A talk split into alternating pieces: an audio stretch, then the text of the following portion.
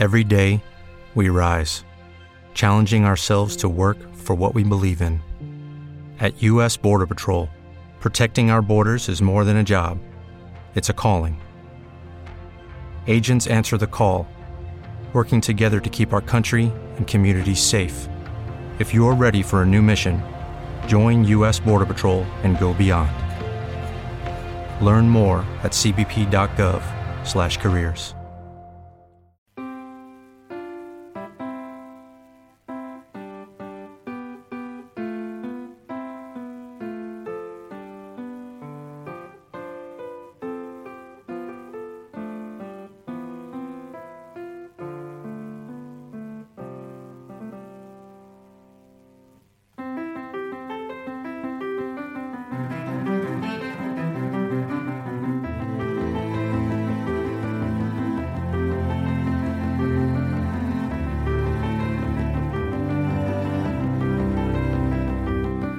Perpetuum mobile con Jaume García.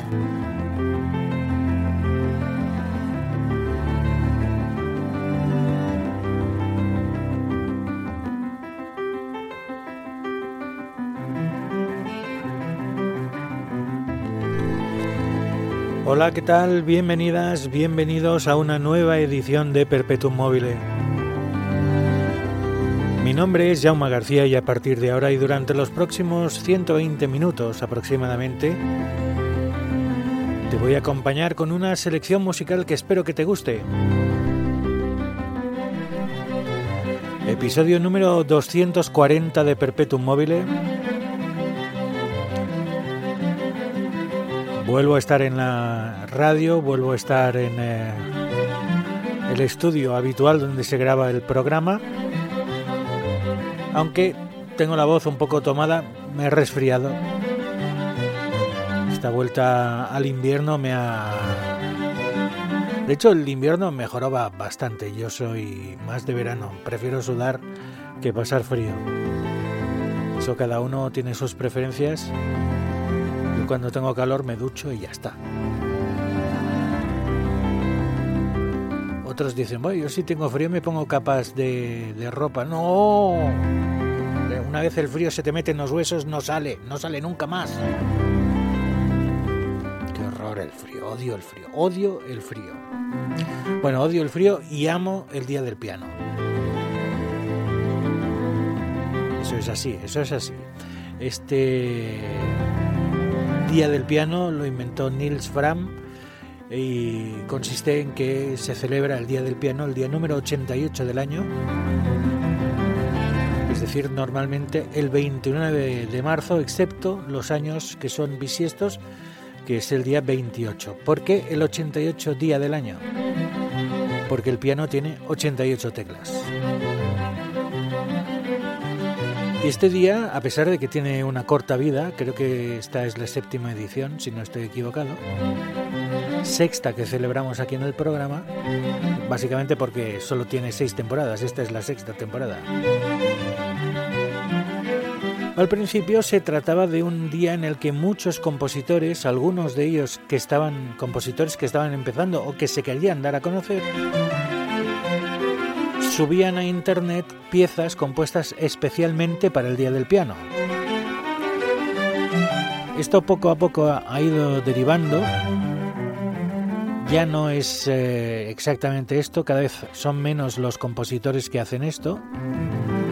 Sin embargo, los grandes sellos discográficos y algunas cadenas de televisión celebran el Día del Piano organizando conciertos, algunos de ellos maravillosos. Vamos a escuchar un fragmento de uno de ellos. Uno de Hania Rani, que es una, vamos, una genia del siglo XXI